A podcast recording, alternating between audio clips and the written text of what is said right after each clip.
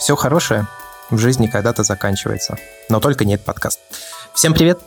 Вы слушаете подкаст «Похоже, я фотограф», и спустя полтора месяца мы возвращаемся в эфир. Это я, Андрей Барышников, и мои постоянные соведущие Георгий Джиджея и Иван Воченко. Ребята, привет! Здравствуйте!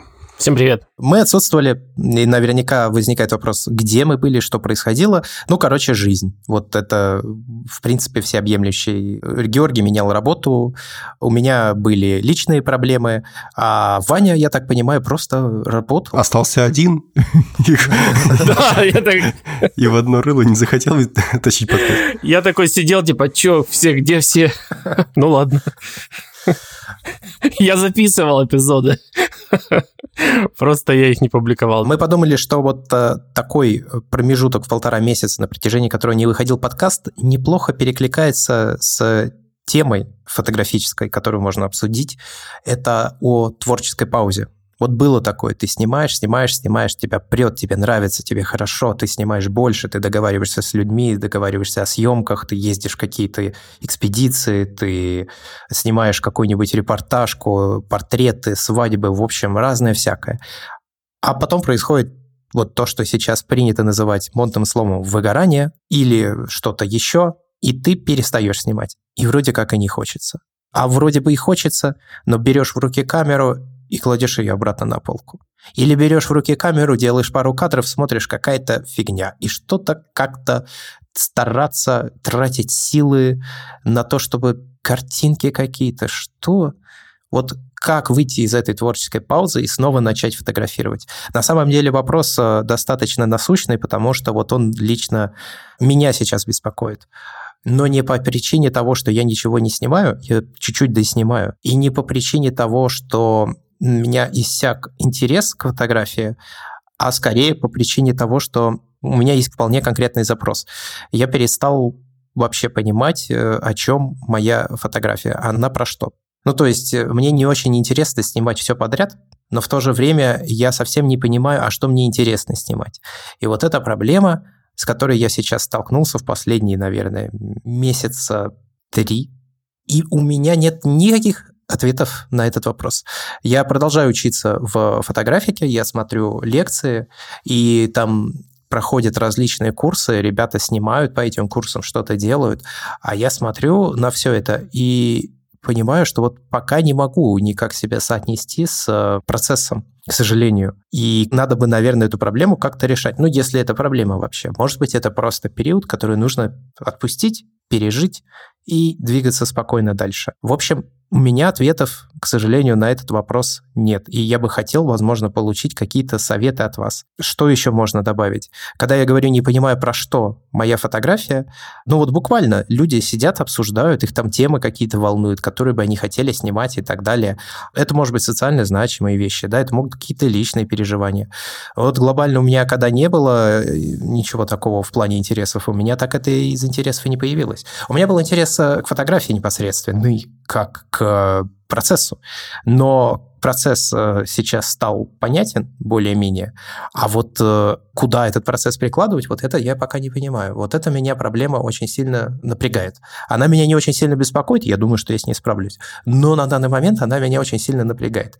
В общем, мне нужны ваши рекомендации. Есть такая цитата из пабликов полупацанская, что дорога возникает под шагами идущего. Это, безусловно, хорошая фраза, да. Начинаешь что-то делать, и оно внезапно во что-то превращается. Тут я с тобой полностью согласен. Но, может быть, есть еще что-то. Все, багфикс Все, расходимся, все починили. Вы вообще сталкивались с похожей проблемой? Ну, я имею в виду не обязательно похожей в плане причины, а похожей в плане результата.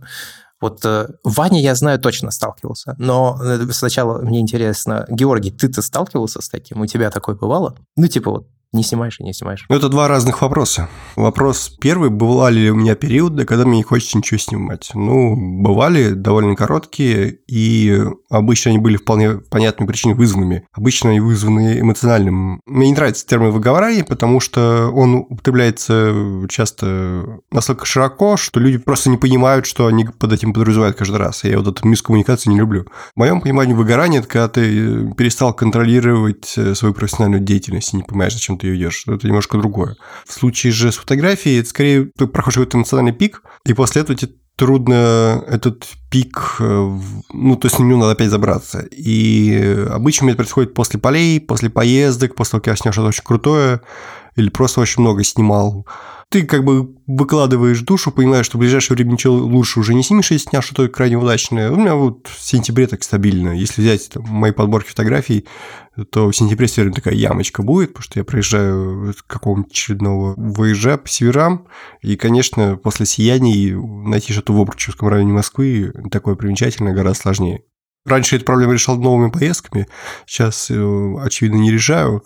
По крайней мере, я понимаю, что это такое бывает, и вот нет ничего страшного. Ну и в целом я вот к этой проблеме как к проблеме не отношусь, что типа я редко снимаю. Господи, вы ничего фотографии не должны, и она вам тоже ничего не должна.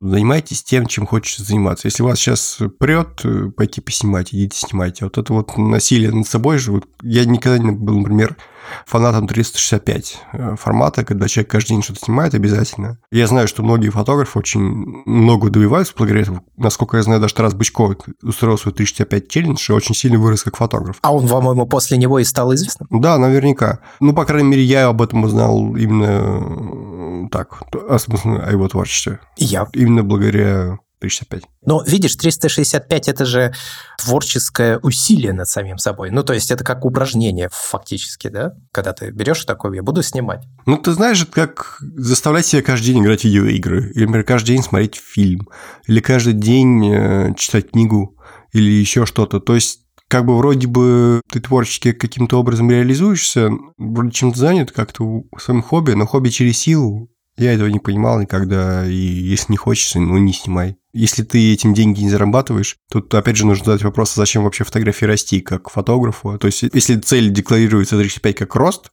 то зачем тебе этот рост? Он тебе даст что? Это как, не знаю, ну, наверное, не очень удачный пример. Мне почему-то первый в голову пришло, это люди занимаются пауэрлифтингом, условно, нам, да, чтобы быть сильнее, но при этом никаких соревнованиях не участвуют, просто сила ради силы, которую они нигде больше не применяют, кроме как в качалке.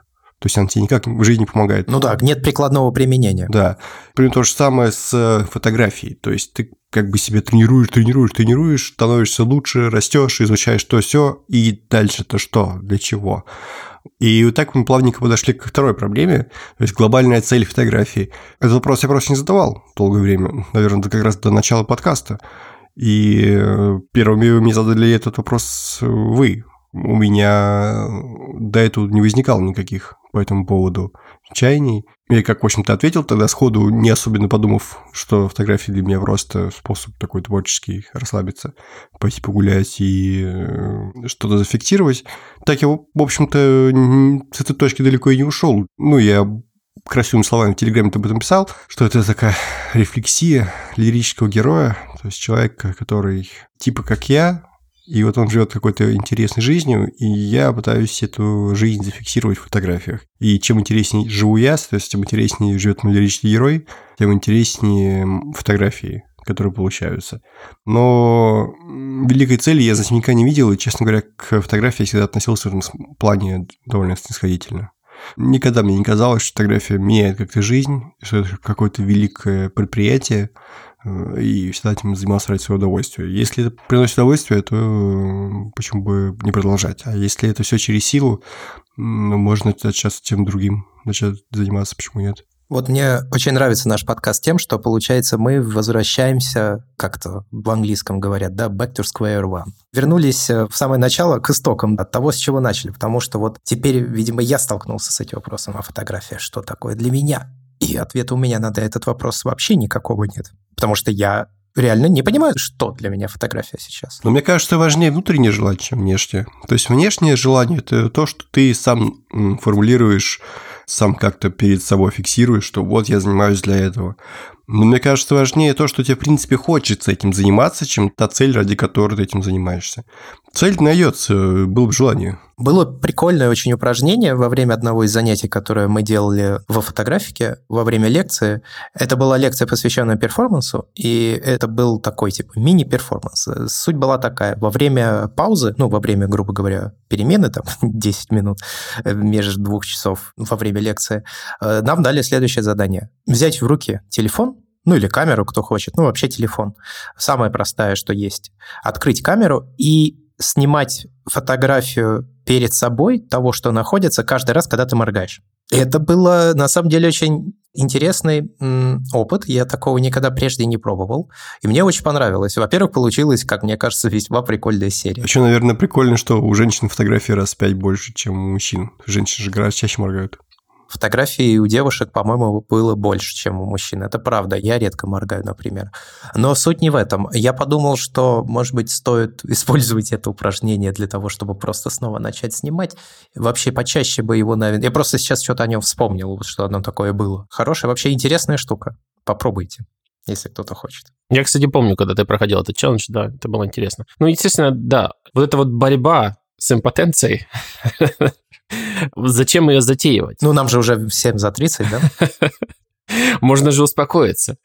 Нет, но я имел в виду того, что а, если не снимается, то вот зачем прямо себя мучить челленджами? Ну, я, в принципе, наверное, в этом плане согласен с Георгием. Типа, не снимается, не снимай. Ну, ничего страшного ты никому не должен, с тебя не спрашивает начальство, там, у тебя нет аудитории. Я, кстати, наверное, поэтому не люблю там всякие блоги, которые бы вот требуют от тебя контента. Ну, то есть там как бы ты, если не публикуешь каждый день, ты как бы нерелевантен. Тебя любят не за то, что ты а за то, что ты делаешь. А если ты ничего не делаешь, тебя не любят. И, собственно говоря, никогда не хотелось быть заложником всего этого. То есть я люблю фотографию, но при этом я хочу снимать тогда, когда я хочу снимать. Если мне не хочется снимать там, не знаю, 10 лет, ну, вообще не буду снимать 10 лет. Но я не буду по этому поводу переживать, потому что вот интересный, например, момент с моей творческой паузой в плане музыки. Я 15 лет не играл на гитаре. То есть вот просто я очень много занимался со школы, института, а потом в 21 вот как вот просто бросил и все, женился. И сейчас снова для себя этот открываю мир и очень много занимаюсь каждый день. И, в принципе, весь прошлый год я провел в занятиях, в которых, ну, практически не было дня, чтобы я не занимался. И я понял, что, в принципе, для меня, наверное, важным моментом являются технологии. И технологии всегда являются драйвером для того, интересно мне чем-то таким заниматься или нет. То есть вот когда было фотографии вот это вот все наращивание мегапикселей, ну, технологий, грубо говоря, мне было интересно. Когда шло активное развитие фотоаппаратов, ты имеешь в виду? Ну и вообще всего, что с ними связано. Да, то есть микро 3 четвертых, вот это все, вот я менял системы часто. Можно, кстати, обвинять компанию Sony, потому что у меня импотенция стала потому что у нас с Fuji было все хорошо. Хороший заголовок для подкаста. Из-за Sony у меня больше не стоит на фотографии. Можно даже про фотографию убрать. Sony никогда не будет спонсором подкаста, да. Несмотря на то, что я снимаю на Sony. Чтобы начать снимать, нужен старый советский фотоаппарат. Да, мы недавно вспоминали ретро-гаджеты в Бердикасте. И я как раз упомянул FAT 2L, который, в общем-то, разжег а блин, а может быть стоит взять его снова в руки? Хотя пленка сейчас такая дорогая, это просто кошмар. Ребята, я не снимал на пленку с лета, она за это время успела подорожать, по-моему, раза в полтора. Я уже не вижу, честно говоря, дальше возможности снимать на нее. Никакого тебе снимаю, когда моргаю, да? Да-да-да. Сейчас реально уже становится дорого все, что не дешевое ЧБ. Я эктохром купил себе тут за 2000 недавно у Паши Косенко. Ну, это у Паши Косенко в России как бы понятно. За рубежом, конечно, подешевле. Но суть в том, что да, я смотрю на цены на пленку и понимаю, что вот у меня есть ее небольшой запас, начиная там как раз прошлой весны, получается, когда я ее толком не трогал. И вот, э, наверное, это последние мои запасы. Я не уверен, что я буду пополнять. Как-то слишком финансово накладно уже.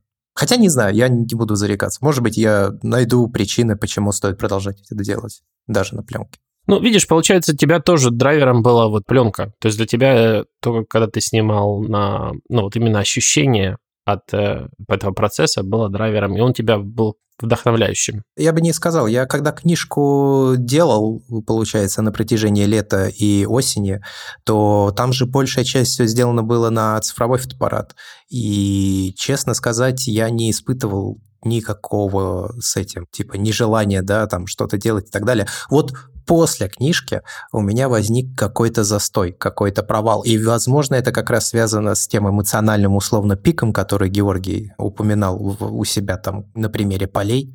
Может быть, то же самое, но вот как бывает, да, ты что-то там делаешь, очень сильно напрягаешься, все силы и душу в это вкладываешь, время там, а потом идет какая-то оттяжка, на протяжении которой ты восстанавливаешься, да. Ну вот у меня такое часто, на самом деле, сейчас задумался, когда я все свои крупные какие-то вещи делаю, у меня всегда идет какая-то впоследствии время восстановления. Но вот сейчас что-то оно какое-то затянулось. Нет, я, конечно, с книжкой много намучился, но не так уж, мне кажется, я прямо много сил на нее все же потратил, это раз. А во-вторых, как-то уже очень затянулось. А тут дело не в силах, а в эмоциях именно.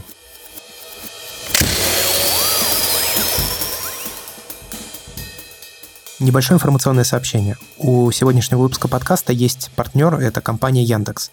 Недавно, в 351 выпуске Бердикаста, мы пообщались с Константином Лахманом и Еленой Бондарь о компьютерном зрении.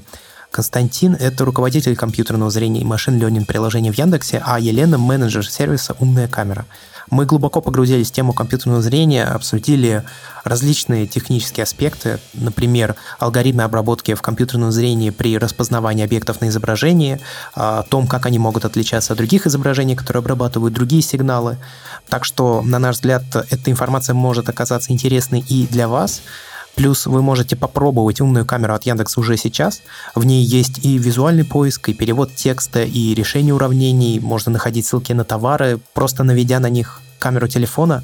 Мы приложим ссылку на видеоролик Яндекса, который подробнее рассказывает о функциях умной камеры. Ну и напоминаю, что вы можете узнать, как это все работает в 351 выпуске Бердикаста. Ссылка на видеоролик Яндекса и эпизод Бердикаста будет в описании к этому выпуску подкаста. По поводу техники, ну, это стопудово работало со мной всегда на протяжении всей моей фотографической деятельности. Я об этом пару раз на канале писал. Э, история про гитару. Я в 18 лет купил себе гитару. Мне очень нравилось не играть, я играл не постоянно. И как так совпало, что практически сразу после этого у меня появился первый фотоаппарат, и я фотографировать начал. Поскольку я был студентом, денег у меня совершенно не было, у меня был выбор, либо я покупаю какую-нибудь гитарную примочку, либо другой фотоаппарат, у меня была мыльница обычно первый, либо я не ем. Такой был выбор. И поэтому гитара и фотоаппарат, они между собой конкурировали. И вот эти рассказы о том, что главное там не техника, все это, конечно, замечательно, но если ты никак финансово свое хобби не подписываешь, оно довольно быстро либо увядает, либо так на очень низком уровне остается. А, кончилось тем, что мне на день рождения уже подарили в 20 лет, через два года, первую зеркалку. И дальше я уже как-то смог, э, ну, в том числе от доходов от фотографии, это хобби подпитывать свое финансовое. И вылилось все вот в то, что это вылилось в итоге. А гитару я продал там, спустя 10 лет после того, как купил. Просто потому что целиком уже погрузился в фотографию, там была новая техника, там было интересно всем этим разбираться. И я точно так же мог быть гитарой разбираться и совершенствоваться, но так вот совпало, что денег хватило больше на фотографию, чем на инструмент музыкальный. И не знаю, сколько мой опыт универсальный, но мне кажется, что тебе бы стоило попробовать, может быть, действительно, что-то как-то со стороны техники зайти. Потому что техника точно влияет на то, что ты снимаешь. Ты когда-нибудь снимал телевик, например? Несколько раз всего. Ну, а сверхшириками? Тоже нет. Но мне для начала это нужно вообще камеру... На... Нет, у меня есть камеры, на которых можно ставить, но там, опять же, это все пленочное. Да возьми у меня камеру, господи, в чем проблема-то? А я могу на пленку поснимать. Я эктохром же купил. Надо его доснять, наконец, дотошнить. Я подумаю над этим предложением. Ну, типа, готов ли я чужую камеру брать, например, а вдруг что случится? У меня вообще, кстати, есть проблема такая, что я не очень люблю чужие устройства. Не могу объяснить почему, но даже когда я занимался тестированием гаджетов для обзоров, вот это, конечно, не то же самое, чем когда есть своя штука, которую вот со своей штукой я могу заморочиться, погрузиться в нее, там что-то копать, настраивать. А вот э, когда штука не моя, то я как бы и отношусь к этому как не к своему, и в результате у меня ну, не знаю, короче, вовлечение не происходит. Это нужно все же что-то свое взять. И мне так кажется. Но это ладно. Соответственно, какие мы сейчас озвучили варианты? Если не снимается, то и не снимай, нечего себя насиловать. Возможно, это просто период, который может быть весьма затяжным. Вот у Ивана, например, с музыкой вообще на 14 лет. 15 лет. 15 лет, да. 15 лет из фотографии. Ого. Сложно представить, честно говоря, уже. Я думаю, что импотенция по фотографии ни у кого так долго не затянется, в итоге начнут все равно снимать. Но просто с музыкой там такая история приключилась. Вот Георгий прав. Там гитара в то время, это была очень накладная история. Совершенно, мало того, что накладная, так она еще требовала очень много пространства, где этим всем можно было заниматься. И потребность в этом все падала все ниже и ниже. А вот сейчас, э, э, ну, потребность особенно не выросла в целом, но произошла вот эта вот цифровая история с гитарным звуком, которая вот произошла тоже с фотоаппаратами. То есть вот такой вот прямо бум цифровых всяких изобретений, которые интересны. Каждый день я что-то узнаю новое. И раньше было такое с фотографией. То есть вот я пока стремительно изучал какие-то вещи, ну вот, собственно говоря, мы записывали подкасты, тоже по ходу чему-то учились, что-то такое приоткрывалось, каждый день что-то новое узнаешь. Ну а сейчас как-то с фотографией, ну не знаю, давно был момент, когда я что-то узнал новое, прямо что-то такое, вау, вот это да, какое-то новое знание про фотографию. Я хотел сказать, что вот, э, соответственно, третий вариант, что можно начать делать, это взять то, что тебе нравится и то, что тебя развлекает, и пойти снимать. Ну, то есть э, купить что-то новое себе, может быть, э, как, да, консюмеризм, но в данном случае вполне оправдывающий себя. Слушай, ну, телевик новый место подобного сподвиг снимать на него гораздо чаще. Я потому что купил его, по-моему, еще в ноябре, я до сих пор не доигрался. То есть мне хочется реально снимать побольше на телевик. Я его недавно с собой на работу брал. Я теперь в сети работаю, поэтому у меня в плане фоток на телевик. Видов, да? Не, кстати, виды там не особенные. В МГУ, когда я работал, были не хуже. У нас там был вид на смотровую площадку, а Сити, знаешь, как бы колонн торчит посреди Москвы довольно плоской. И э, глазу особо зацепиться-то не за что. Но именно на телевик, в принципе, есть что поснимать.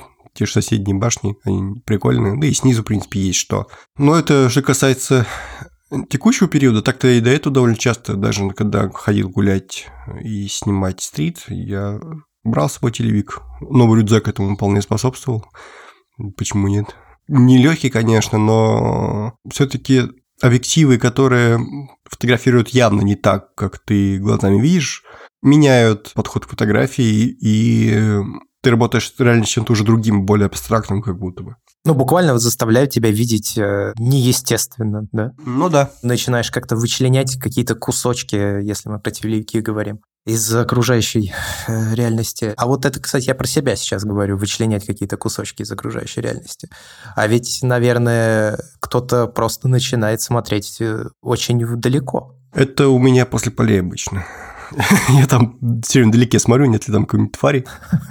Ой, я, кстати, тут Death Stranding играл, блин, как это похоже на мою работу. Вот если вы хотите мою работу понять лучше, вы поиграйте в Death Stranding. Реально один в один. Идешь, падаешь, груз тащишь. Там просто твари в русском переводе, и я поэтому вспомнил. Я еще хотел сказать, что в моем случае фотография очень часто еще... Вот я об этом упомянул, и я хотел бы чуть подробнее раскрыть ту мысль, что чем я интереснее живу, тем, соответственно, интереснее мои фотографии. И часто для людей фотография – это способ э, красиво подать то, чем они занимаются. Если, допустим, человек э, работает в национальном парке на Камчатке, и каждый день видит медведей, вполне естественное желание человека этих медведей пофотографировать красиво. И вот у нас уже появился шпленок. Или, допустим, человек занимается, не знаю, сусальным золотом. Он может фотографировать э, изделия, покрытые сусальным золотом. То есть ты, в принципе, можешь фотографировать свою жизнь и просто ставить фотографию не как самоцель, а фотографию как способ рассказать о своей жизни. И весь твой арсенал творческий, технический э, может применяться именно для этого. Но это хороший способ вообще, если мы говорим о фотографии как инструменте. Мне всегда в ней нравилось, что она, по крайней мере, в начале провоцирует просто выйти куда-то. Ну, то есть куда-то поехать, что-то начать э, там делать, да, ну то есть она была инструментом, который буквально помогал жить более широко и интересно. У нас один парень был в отряде, мы встали на сопке одной, с которой были очень красивые виды, и был очень красивый закат. Как раз перед фронтом, закат очень красивый, естественно, все полезли фоткать, кто на камеру, как я, кто на телефоны – а он демонстративно и принципиально ничего не фотографировал, говорит, что я хочу все запомнить, как он говорил. Это как будто бы идет в разрез с, э, с тем, как мы привыкли воспринимать фотографию, и как только мы видим что-то красивое, ну, как бы человек не относился снисходительно к пейзажке, ну, закатика мы сфоткаем, конечно, хотя бы на телефончик или еще как-нибудь, да. Причем парень молодой, ему, наверное, лет 27-26, и вот он такой придерживался позиции, что когда он фотографирует, он не фокусируется на том, что он видит, собственно, сейчас. То есть либо фотография, либо глаза. Он не фокусируется на своих э, переживаниях от этого, наверное, да? Да. А я читал исследование, это правда, типа так, вроде как. Может, и он его читал и подумал такой, о, в натуре это то, что я чувствую. Не, он точно не читал. Может, это его исследовали. Да нет, это исследование было 2011 года. В книге «Думай медленно, решай быстро» э, Канеман писал о том, что повальное увлечение фотографией в отпусках связано с тем, что люди пытаются таким образом запомнить лучше то, что они видят, но при этом они только это в итоге и запоминают. То есть, если спросить человека, что он видел в отпуске спустя какое-то время, то, скорее всего, в первую очередь будет вспоминать свои фотографии оттуда, а не сам отпуск. Это действительно так, есть такое исследование. Я тоже о нем читал, когда только начал увлекаться фотографией. Ну, один из первых материалов, который я встретил, вот это был он. Что еще здесь можно сказать? Ну вот э, перекладывается частично да, тема не фотографирования с темой не выпуска подкаста. Почему мы сейчас это и обсуждаем? И здесь, наверное, нужно сказать примерно следующее. А, вот Иван озвучил очень хорошую мысль, что не хочется быть производителем контента, который ты делаешь просто потому, что тебе его надо делать потому что вот наступила следующая неделя, и тебе надо делать эпизод. Мы никогда, наверное, этот подкаст таковым себе не представляли. Ну, я не могу говорить за всех, про себя могу сказать, что я таковым его никогда не видел. Соответственно, если у нас не было там сил, энергии или возможности, или желания его записывать, мы его не записывали. Никаких обязательств все-таки нет, да. Но сейчас мы его продолжаем записывать, мы его не закрываем. Таких мыслей ни у кого не было из нас. Здесь нужно сказать, что мы хотим, наверное, все же делать в первую очередь контент, который интересен нам самим. Вот это сейчас тема, которая волнует, ну, как минимум, меня. Как начать снова фотографировать? Я думаю, что среди наших слушателей есть люди, которые с этой проблемой тоже сталкивались. Возможно, наш подкаст э, послужил причиной для того, чтобы они вернулись в фотографию. Я точно знаю, что такие есть, потому что я получал такие комментарии и на почту, и к подкасту непосредственно на сайте. Но вы можете поделиться также и своим опытом, написав нам либо на почту pif.sobakaberдикаст.com, либо оставив комментарий, там, я не знаю, в Apple подкастах, или можете на сайте оставить berdicast.com к соответствующему эпизоду свои комментарии. Можете писать нам в социальных сетях, мне можете писать в Инстаграме, можете писать в Телеграме. Мне интересно собрать ваши тоже еще одно неприятное, да, точнее, избитое уже слово лайфхаки о том, как вы возвращали интерес к фотографии и с чем, наверное, была связана причина, по которой вы перестали фотографировать, если вы смогли ее локализовать, потому что это, мне кажется, взаимосвязанные отчасти вещи.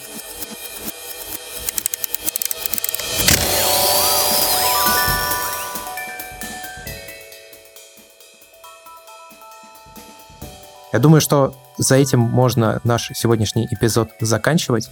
Мы теперь будем выходить раз в две недели. Это связано во многом с рабочим расписанием. Георгий теперь будет чаще отправляться в экспедиции, но зато они будут короткие. У меня учеба в фотографике и три подкаста, но у Ивана тоже свои сайт-проекты есть, помимо похожего фотографа, плюс работа тоже есть. Поэтому мы подумали, что выход раз в две недели будет для нас наиболее оптимальным вариантом, наиболее комфортным, и заодно и вы будете иметь больше времени на прослушивание эпизодов, и вряд ли будет возникать большой бэклог, когда подкаст за подкастом накапливается, и потом вы приходите такие, а, типа, отметить все прослушано. Нам бы очень не хотелось, чтобы вы так делали, и нам кажется, что подкасты, которые мы записываем, одни все же полезны. За этим будем заканчивать. С вами были три человека. Я Андрей Барышников. Я Георгий Джиджаев. И я, Иван Воченко. Не подайте духом. До скорых встреч. Пока-пока. Пока. -пока. Пока.